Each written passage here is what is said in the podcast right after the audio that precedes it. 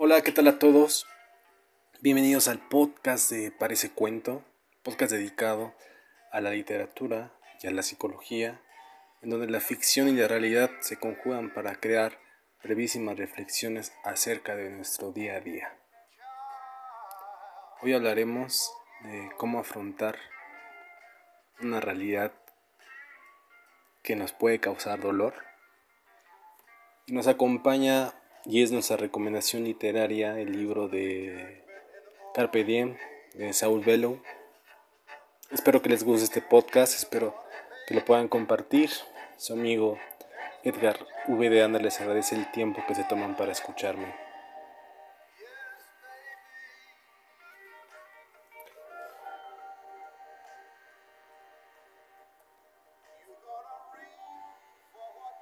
Y bien, creo que es por demás hacerles la pregunta de cómo están. Pues es obvio que estamos angustiados con miedo. ¿Qué esperabas? Me van a decir. No puedo estar yo aquí risa y risa, viendo cómo el futuro me aplasta. Y es que es para todos esta sensación de incertidumbre, de saber pues qué va a haber, qué nos vamos a enfrentar cuando podamos salir, si es que podemos salir. Y, y, qué es lo que nos exigirá este, este nuevo orden en el sentido de nuestro trabajo, lo que estábamos haciendo. Es obvio que pues todos, a pesar de que pudimos seguir las indicaciones, las importantes de informarte, ser ecuánime, mantener la calma, lavarse las manos mucho, cuando uno estornuda, taparse bien, todo eso, cubrirse la boca con esas mascarillas, todo bien, no puedes haber hecho, pero pues eres un ser humano y te apuesto que sentiste miedo, angustia, preocupación. Y que hasta ahorita te sientas así como, pues, ¿qué voy a hacer de mi vida? Más en los casos se acentúa esto cuando, oye, yo tenía un trabajo que quizá lo pueda perder. Yo tenía un negocio que pues está lleno de ruina. Yo tenía muchos planes y quizá ya ninguna lo pueda hacer. De modo de que esté yo tranquilo. Es, es obvio que todos en algún momento, unos más, otros menos, pues hayamos sentido una carga de estrés. Pero ¿qué pasa cuando el estrés es permanente? Yo te digo, no es que antes del COVID los mexicanos estuviéramos viviendo sin estrés, eh, o sea, no es que estuviéramos viviendo en el paraíso, no, sino que ya también traíamos, pues, muchas preocupaciones acerca de nuestra integridad física. El simple hecho de vivir en, en Ecatepec, en el Estado de México, ya es un reto. Y eso del COVID se añade y es así como, ¿sabes qué? Si no te pierdes la vida por un por la delincuencia, pues la puedes perder ahora por un virus. Quédate en tu casa y a ver, a ver, tenías una tenías ahorros, chido. si no, pues a ver, ve a trabajar, cúbrete bien y que pues Dios te bendiga. Casi casi, ¿no? Estábamos en esa en esa disyuntiva acerca de nuestra existencia y, qué hacer, cómo ir acomodando nuestras ideas, nuestros pensamientos, nuestras creencias, cómo tratarlas de encuadrar en un mundo que va a estar el reto grande. Y nosotros tenemos que también ser pues por lo menos mantener el control de nuestros pensamientos, nuestras emociones, las que podamos controlar. Y, y aquí el número uno. Quisiera dar una receta, pero creo que no la hay. Lo primero que creo que es sano saber es informarte bien acerca de, de por qué se dieron las cosas. No caer como en los chismes, en lo que escuché, en lo que veo en el Face, en el WhatsApp que me llegó, en las estas teorías de conspiración, en lo que tú no sabes exactamente, sino infórmate con los especialistas, No trates de como encontrar el, el la solución desde la vista, desde el punto de vista político. Es como extraño, se te puede llenar de más angustia. Sino bueno, vamos a guiarnos con los doctores, con los biólogos, cómo te debes de cuidar, por qué crees que sucedió. Eso no tienen la culpa los chinos, ni el, el caldo de, de murciélago, o no, o sea, no caigas como en esas trampas que hacen que tu pensamiento se limite y se achique solamente en una idea y que estés maldiciendo, reprochando un solo acto, sino que esto es un fenómeno. Y eso se debe a muchas cosas y te apuesto que si le buscas y le rascas también tú tienes responsabilidad. Entonces es buen momento para decir, híjole, yo también cooperé para esto. Sobre todo porque también tú no has cuidado tu organismo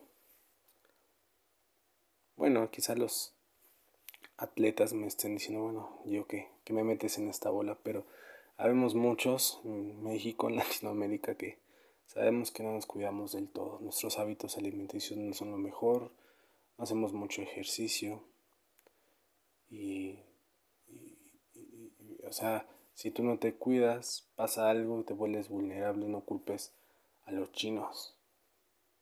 también reconoce qué parte de tu responsabilidad y que es buen momento ahora de tratar de rehabilitar esa situación. Aquí la palabra clave es esa, rehabilitar. Me gusta el ejemplo de una persona que tiene una fractura su pierna, le ponen un yeso, unos clavos.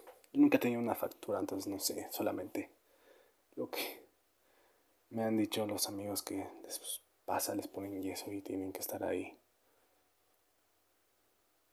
entonces les dice el doctor, no te muevas, pasa tanto tiempo, vienes conmigo, te la quito, revisamos, si tu pena está bien, pues puedes apoyarla, si no otra vez otra cirugía y va. Entonces tú vives ahí, ¿no? Tratas de normalizar, tratas de adaptarte, pero pues, te da comezón, yo qué sé. No el primer día que te quiten la, el yeso significa que te vas a echar a correr y que le vas a pegar a la pelota y que vas a hacer eh, mil sentadillas, mil desplantes y que vas a andar saltando en esa pierna, es obvio. Que tienes que recuperarte de a poco, hacer los ejercicios pertinentes, seguir las indicaciones, ¿no? También en la cuestión social. En México, por lo menos, el 1 de junio se ha dicho, entre comillas, que va a regresar la normalidad. Si es que la normalidad... Ya esto no va a ser igual para para acabar pronto. El mundo que tú estabas acostumbrado antes del COVID es uno y ahora va a ser otro post-COVID. Te lo digo. ¿Qué vas a hacer? ¿Vas a salir y vas a hacer lo mismo que estabas acostumbrado? A no cuidarte, a ¿no? A no limpiarte las manos. Tienes que aprender a cuidarte.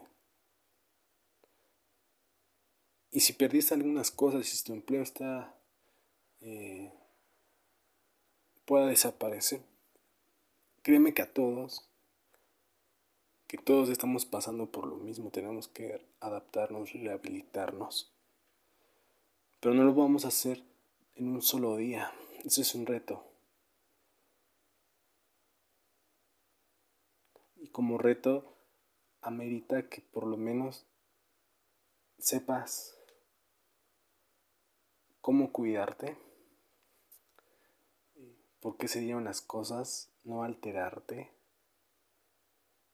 y decir, bueno, ¿con qué recursos cuento? ¿Cómo los voy a administrar? ¿Qué voy a hacer? ¿Cómo mi salud física la, la tengo que proteger? También tengo que proteger de no contagiarme y no contagiar. En mi trabajo, en mi profesión, en mi negocio, tengo que buscar planes para mantenerlos, para recuperar. No quieras que el primer día de junio ya estés vendiendo millones. No te quieras sacar la lotería. Y si pues no pasó y voy a viajar.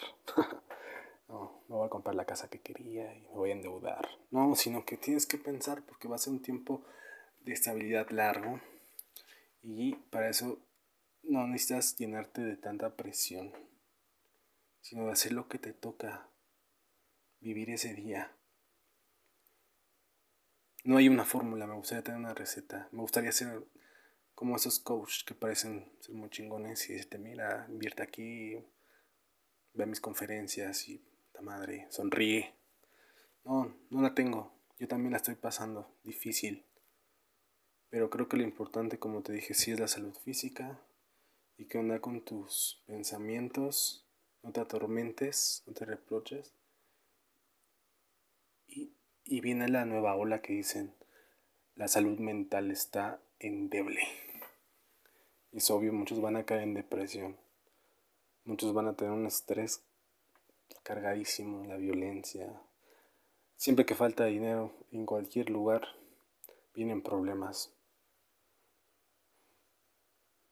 y todos buscándolo y, todos necesitándolo, lo que va a hacer. Esto no parece un podcast de psicología, sino de apocalipsis. Pero lo que, lo, a lo que voy es que comprendas que todos vamos a estar pasando la difícil. Ve aceptando esta realidad de que el mundo no va a ser el mismo al cual estabas acostumbrado. Tienes que tener mucho cuidado que es normal que sientas miedo, que es normal que, tu estrés esté ahí presionándote porque de alguna manera es como que tu, cuerpo, tu pensamiento te dice sal de esta, líbrate de esta.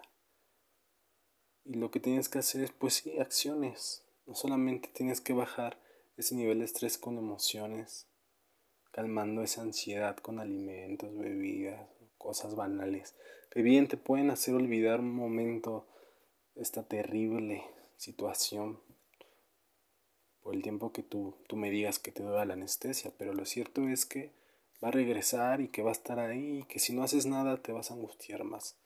Te va a ayudar mucho en que, que empieces a pensar que lo que estás haciendo va en esa dirección.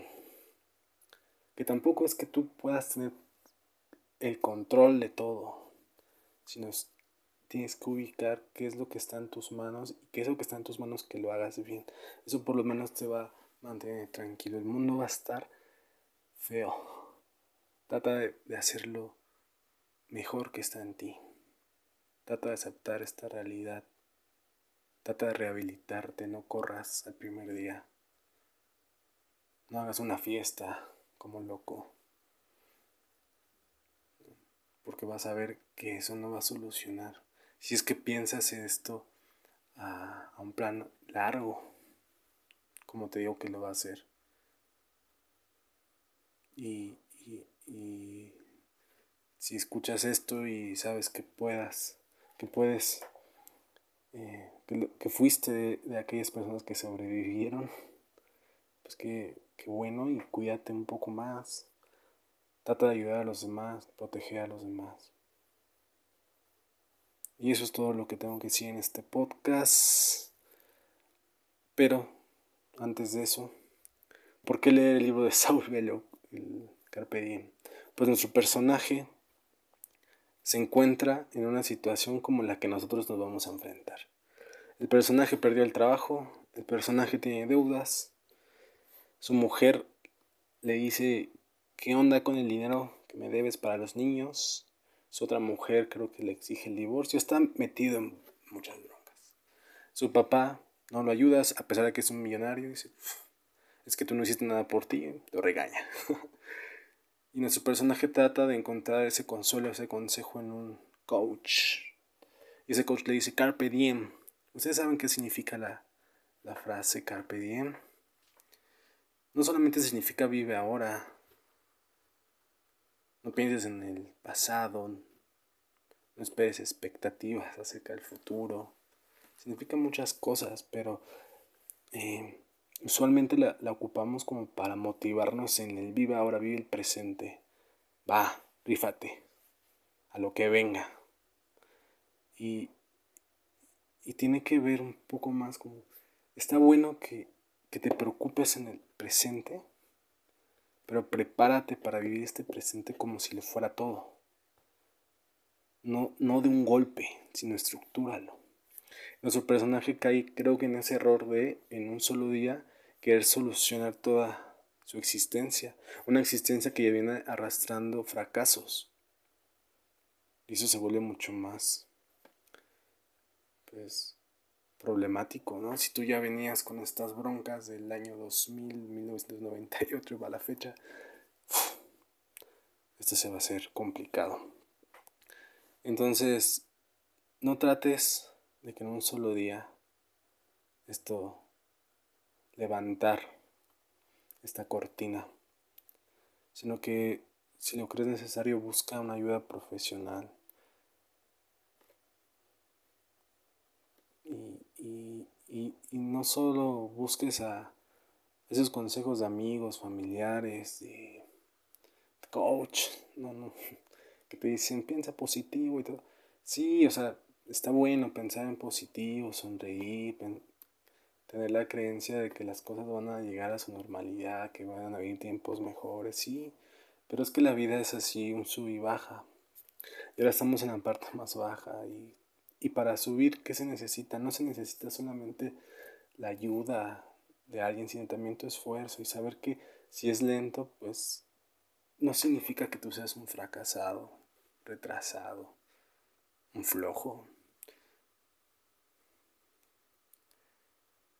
Y, hay una escena, recuerdo mucho un fragmento del libro en el que nuestro personaje pues ya, ya va así totalmente hundido y sin querer entra, por error entra un velorio y, y empieza a llorar. No puede controlar sus lágrimas, aunque no conoce al difunto. Empieza a llorar desgarradoramente. Y los familiares del difunto se preguntan, este, ¿qué le pasa? Y nosotros lloramos así. Y es que nuestro personaje está llorando por todo lo que ha perdido. Está llorando porque creo que ya no tiene energía ni para motivarse, para vivir en el ahora. Está llorando porque está en una sociedad que lo, que lo devoró.